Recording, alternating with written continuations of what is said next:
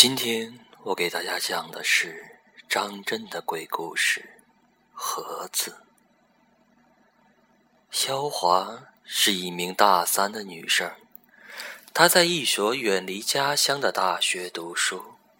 暑假前的一段时间里，一些学业上的问题一直在困扰着肖华，索性她决定今年暑假不回家了。正好有一位同学说，附近的小镇上有一位姓殷的盲人老婆婆，不久前保姆去世了，正需要人照顾，报酬很高。要是能在他家住，好在他家屋里宅多，房大。肖华正需要这样一个机会，既有安静的环境研究功课。又可以赚钱，于是他欣然接受了。这天下午三点，肖华来到了小镇，按照写好的地址，他很顺利的找到了殷婆婆的家。看得出，这是一个曾经辉煌过的大家族。高大的院墙，既是斑驳，也不是庄严的大门。萧华叩了三下门，进来吧。一个苍老的声音传了出来。萧华推开了木门。啊，好大的院子，只是杂草丛生，好像已经荒废了很久。半口字形的老式二层楼前，一个老太太端坐在椅子上，正有直勾勾的眼睛。看着自己，那老太太看上去六七十岁，穿着一件金黄色的旗袍，蜡黄的脸上皱痕累累，而乌头发却乌黑油亮。她怀里抱着一个九寸见方的木头盒子。我叫萧华，您是殷婆婆吧？对。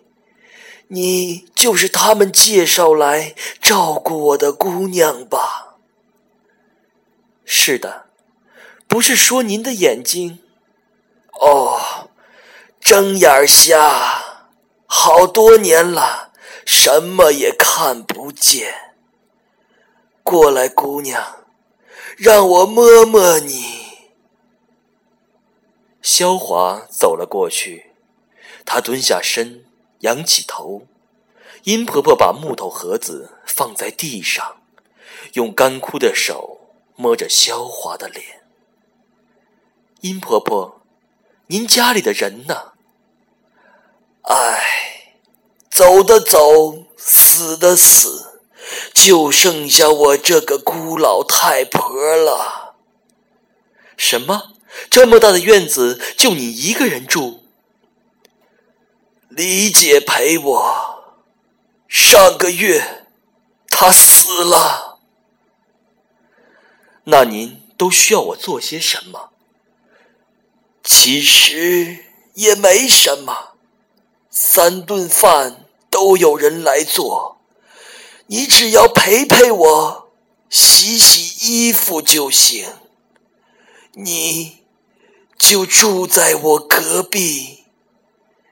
我不会有太多的事情麻烦你，但是有一件事，有一件事，你一定要记住。殷婆婆的脸抽搐了一下，她的右手指了指地下：“你一定要记住，千万不要动这个盒子。”哦，我记住了。记住了，我就知道他们一定会给我找一个好姑娘的。过一会儿，你帮我把身上的这件紫旗袍给洗了。什么？您穿的是黄旗袍啊？你说什么？黄旗袍？是啊。是不是胸前还有一朵大黑花？对，对，是啊。那是我死了以后才穿的。唉，我是个瞎子，什么也看不见。李姐又不在了，真是不中用。唉，我去换件衣服。姑娘，您进自己的房间休息休息吧。我右边的那个就是你的房间。萧华走进了自己的房间，那屋子里都是一些老式的家具，倒还整齐，只是落了一层灰。打扫之后。小华躺在床上睡着了。小华醒来的时候，天已经黑了。你醒了！借着月光，小华看到殷婆婆就坐在床沿上，月光下那双失去作用的眼睛正直勾勾的对着自己，她的怀里仍抱着那个九寸见方的木头盒子。你你什么时候进来的？刚进来。你醒了，我给你把灯点着吧。说着，殷婆婆把木头盒子放在床上，又顺着床沿摸到了台灯的开关，按了下去。屋子里仍然漆黑一片，那台灯大概早就坏了。萧华没敢开口，一股好奇感涌上了心头。他看着近在咫尺的木头盒子，把手伸了过去。他摸到了那个木头盒子，喵一声猫叫在屋外的草丛间响起。萧华急忙扭头向院子里看去，这时殷婆婆伸出手来，抱起自己的盒子。他的手碰到了萧华的手，把手拿开！啊！萧华吓了一跳，他看到殷婆婆像藏财宝一样把盒子抢走了，那一双直勾勾的眼睛仍然对着自己，那蜡黄的脸上充满了恶狠狠的表情。啊！不不，我不是故意的，真的，我不是故意的。姑娘，殷婆婆空出一只手来摸萧华的脸。你住的这张床是李姐生前住的。李姐照顾我三十多年了，我们俩像亲姐妹一样。她走了以后，每天晚上我都到这里来坐坐。这盒子里装的就是理解的东西，别人动了，我心会不安的。哦，是这样。饭在厨房，你自己去吃吧。说完，殷婆婆起身，抱着木头盒子走了。也许是下午的觉睡得太多了。这天晚上，肖华躺在自己的床上，怎么也睡不着。到了午夜一点钟的时候，他刚刚有一点睡意，凄凉的哭泣声就响起。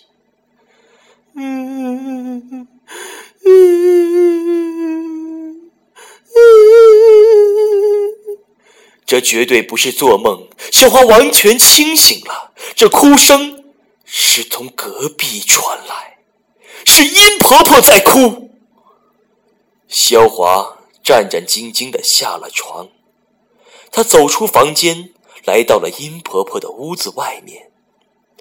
他透过窗户向里面看去，这间窗户的下面的桌子上摆着那个木头盒子，殷婆婆跪在地上呜呜的哭着。唉。可怜的老太婆，肖华这样想着。他把视线移到了那个木头盒子上，这里面装的究竟是什么呢？进来吧。啊！萧华看到跪在地上的殷婆婆直起了身，一张蜡黄的脸正对着自己。肖华无奈，他不情愿的走进了殷婆婆的屋子。我早就听出来你在外头了，姑娘。今天是李姐去世的七七四十九天，四十九天前，她就是这个终点走的。我拜一拜她，怕是吵了你。你快回去睡觉吧。萧华带着满腹疑狐疑走了出去。这一夜，他无论如何也睡不着了。他在想一个比那个盒子更加严重的问题：殷婆婆究竟是不是个盲人？感觉是一切都逃不过的她的眼睛。这老太太隔着一扇窗户，怎么能听见自己在外面呢？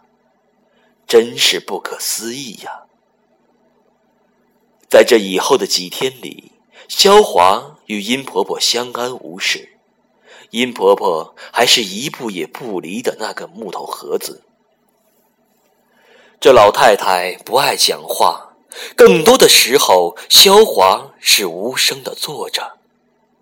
而她究竟是不是个盲人？这个谜团在萧华心里始终挥之不去。萧华总感觉这个宅子，这个老太太怪怪的。今天是七月十四，午夜一点多钟的时候，悲悲戚戚的哭声又从殷婆婆的屋子里传了出来。萧华早就料到了，他没有穿鞋，他用最轻的动作打开了门，他悄悄的来到了殷婆婆的窗户底下。嗯。呜！他偷偷听着里面的动静，回来呀，李姐，回来呀！嗯。过了一会儿，那哭声轻了一些。萧华听见殷婆婆打开了自己的房门，他知道殷婆婆要去上厕所了。要不然，这老太太也有起夜的习惯。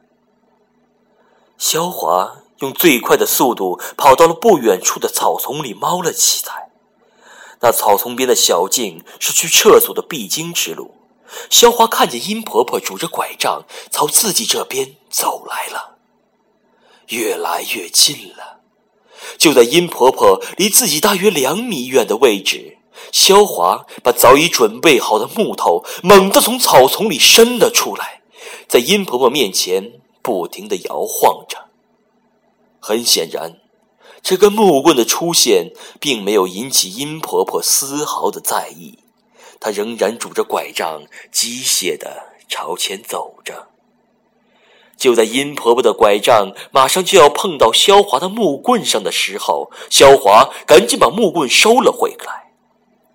殷婆婆去厕所了，她肯定是个盲人。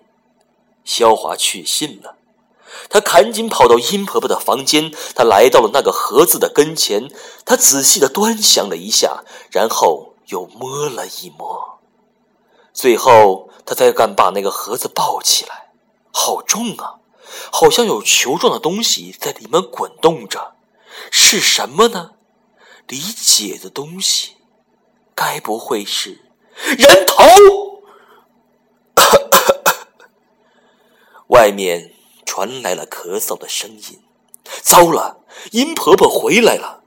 萧华赶紧把那个木头盒子放在桌子上，然后他退到了墙角，蜷缩在那里。萧华连大气也不敢喘一口，他知道殷婆婆的耳朵非常灵。殷婆婆走了进来。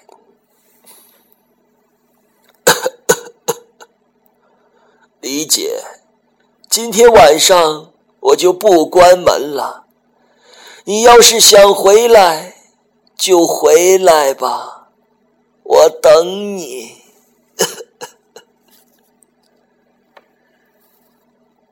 殷婆婆一边叨叨着，一边向船边走去。她果然没有关门。萧华定在墙角，他瞪大眼睛看着殷婆婆从自己的面前经过。殷婆婆那直勾勾的眼睛就那样眨也不眨的机械着对着前方。萧华几乎能听到自己的心跳。殷婆婆走到了床边，他脱鞋上了床，闭下了灯，躺下了。他居然闭了灯！秀华脑子嗡的一下木了。他究竟是不是个盲人？为什么这么多天他丝毫没有注意到这样一个现象？每到晚上的时候，这个屋里的灯总是亮着。而到了该睡觉的时候，这个屋里的灯又灭了。他究竟是不是个盲人？难道自己在屋子里被他看得一清二楚？萧华不敢再想下去了，干脆一不做二不休，就把事情弄个清楚。萧华抱起了那个盒子，他蹑手蹑脚的向外走去。回来呀，回来呀，李姐，李姐，你回来呀！我等你，李姐。管不了那么多了，萧华几乎是向屋外跑了出去。李姐，回来呀，我等你。萧华脑子里一片空白，他抱着那个木头盒子，疯狂的跑到了后院。在一口枯井旁边，萧华捡起了一块石头，借着月光，小华使劲的砸开了那个木盒上的锁。就在他要伸手打开那个木盒子的盖的时候，喵！一只大黑猫从草丛里窜了出来，它在这个盒子上上方横空跃起，它的前爪正好揭开了那个盒子的盖子。就在那一刹那，那黑猫无声的掉进了盒子里，不动了。萧华被这突如其来的一幕吓呆了，停了几秒，萧华壮起了胆子，把那黑乎乎的家伙扔在了地上。他看见从盒子里弹出了一把匕首，深深的插进了黑猫的肚子。惊魂未定的萧华。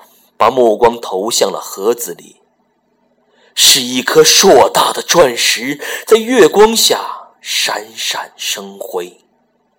旁边还有一个信封，萧华启开了信封，那里面是一封短信和一张照片。月光下，那欣赏的字体苍劲有力。你好，既然你已经安全的打开了这个盒子。说明我女儿已经把正确的方法告诉了你，你一定是我女儿最亲密的人。我女儿在五岁的时候，由于一次事故，双目失明了，她非常需要人疼爱，拜托你一定要好好照顾她。这盒子里的钻石由你们共同享用，祝福你们。萧华又向照片里看去。一对中年夫妇，中间是一个十二三岁的姑娘，圆圆的脸蛋多可爱呀！这一定是殷婆婆了。唉，真可惜呀。只是紧闭着的双眼，紧闭着的双眼，殷婆婆不是睁眼瞎吗？她不是殷婆婆，那她是谁？这时，在萧华的背后有一根木棍，猛地向萧华砸来。